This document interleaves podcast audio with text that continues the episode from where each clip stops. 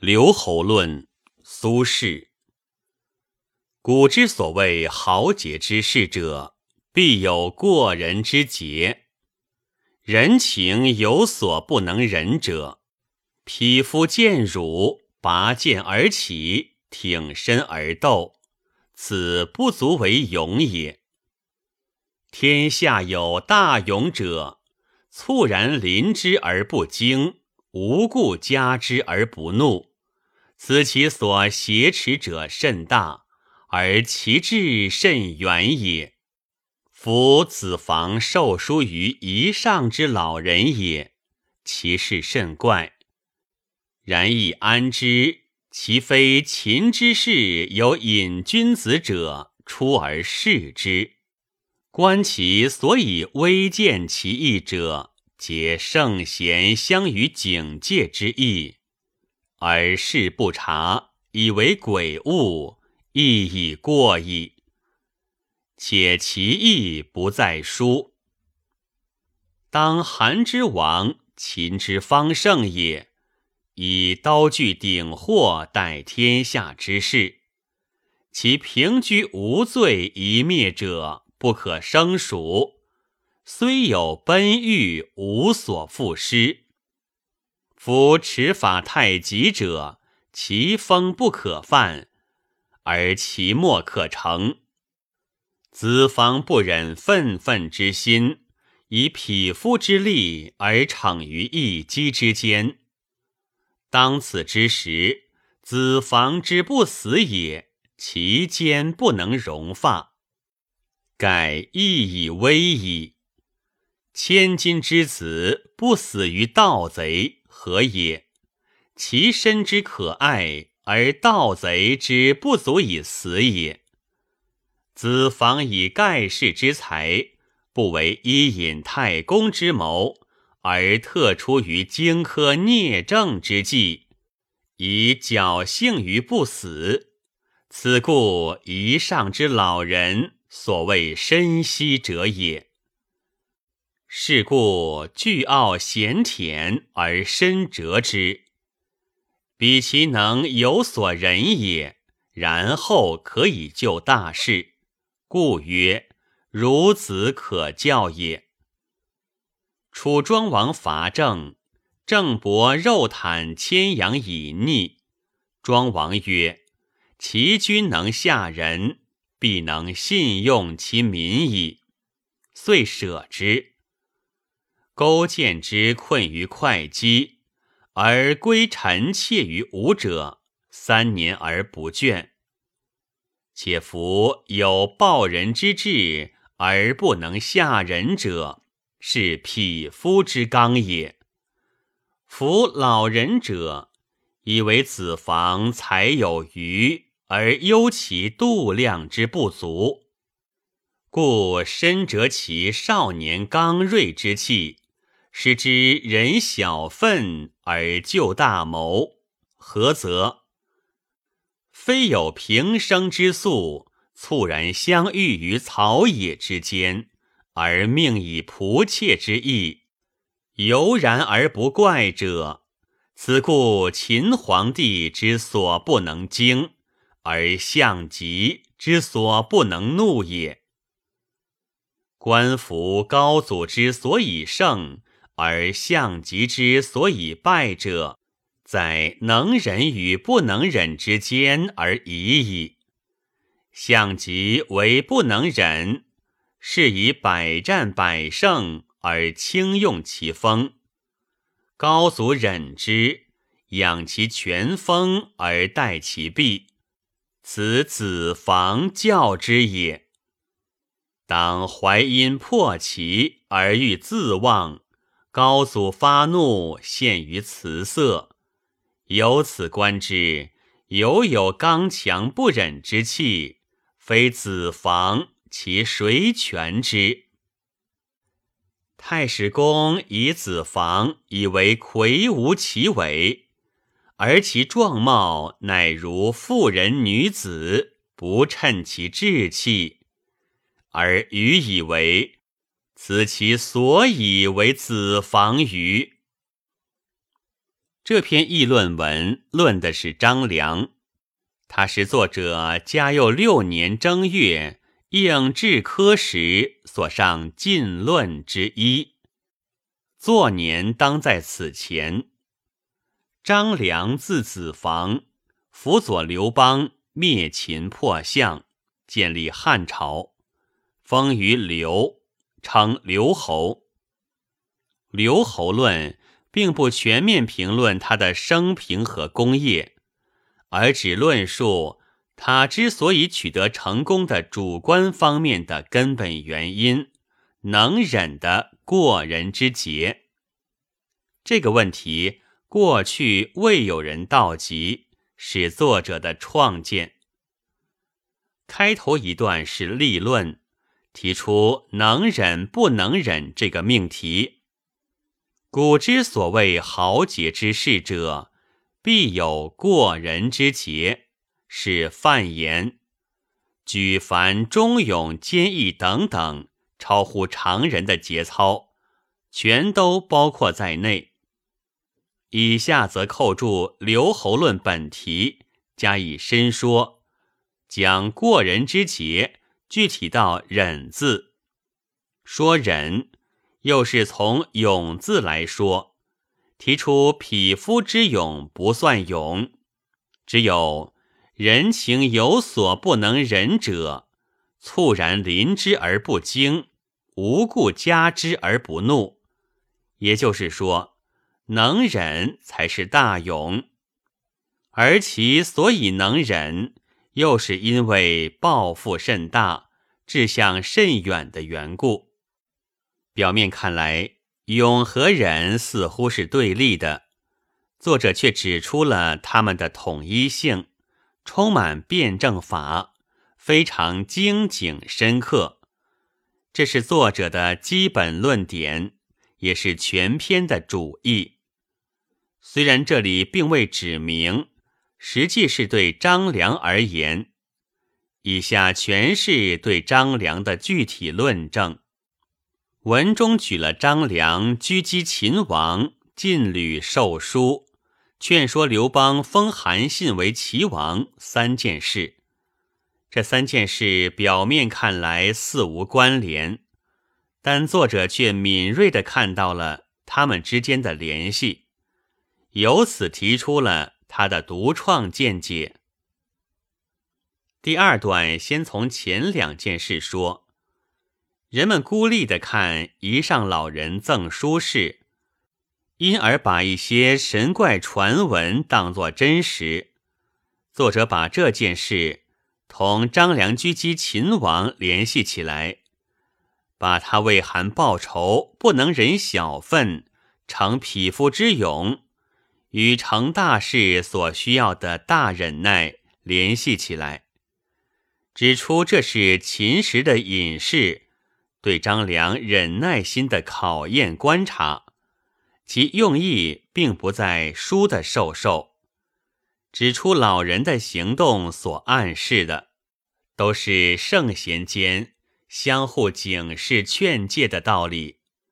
这几层意思紧密勾连，互为论证，结构非常严密，拂去老人赠书的神奇色彩。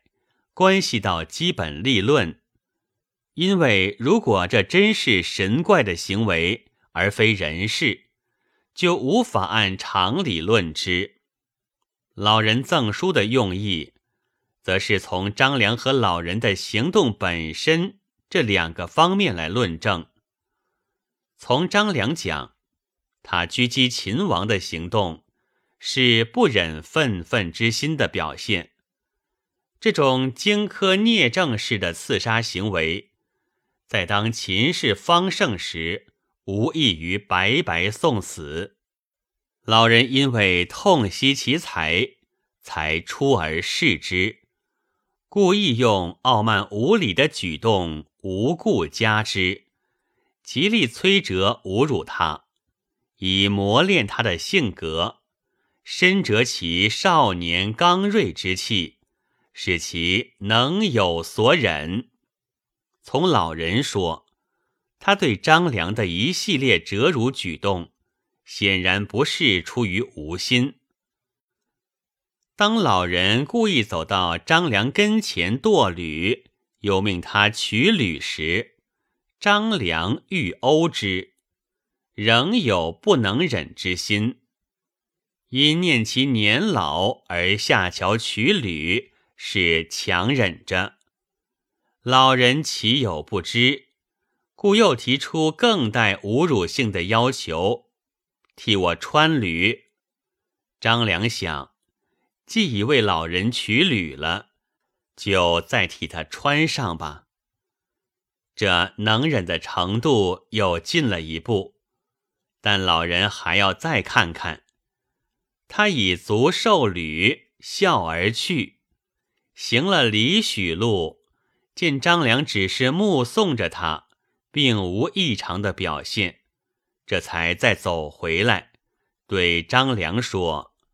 孺子可教矣，这就自己道出了有意视察的用心。太史公的笔墨也很传神，写张良欲殴之，强忍，夜未取履，因履之；书大惊，因目之。一连串带动作的心理描写，把个忍字的深化过程。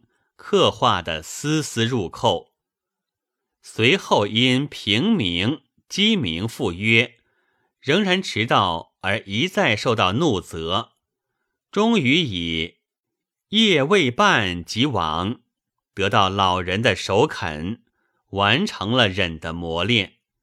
这给作者取为立论主题提供了材料。如果老人的用意是在赠书。只需将书授予即可。之所以深折之，正说明其意不在书，且其意不在书，而在使其能忍，二者实为一个意思。清人金圣叹说：“此一句乃一篇之头也。”又总评说：“此文得意在。”且其意不在书一句起，先翻进变，如广陵秋涛之排空而起也。清人沈德潜也说，其意不在书一语，空寂掀翻，如海上潮来，银山促就，都指出此句是通篇立意的关键。为了加强说服力，第三段有引史为证，再次申说上段之意。文中先引郑伯能忍而不战退敌，勾践能忍而终灭吴国，以见忍的极端重要性，说明以上老人何以要出而示之。有概述老人深折张良的情景，证明他的举动确实是对张良的考察试验。前者是从动机讲，后者是从事实讲。行动的目的则是使之人小愤而救大谋。后来的结果则是使张良达到了秦皇帝之所不能惊。而项籍之所不能怒的境界，以上都是就张良早年的两件事而言。第四段又举他后来在刘邦项籍斗争中的一个例证以实之。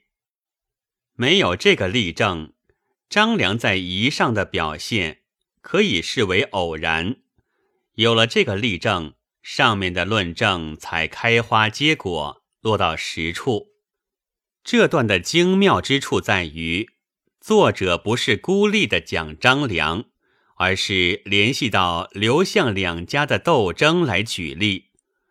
文中把刘邦之所以胜和项籍之所以败，归结为能忍和不能忍，而以韩信求贾封为齐王的事例，把刘邦之能忍。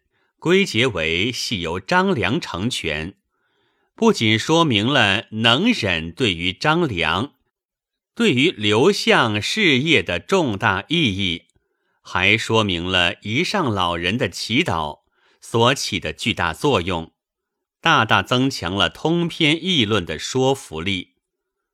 末尾以揣度作结，为子房的状貌也表现出能忍的特征，思至新颖。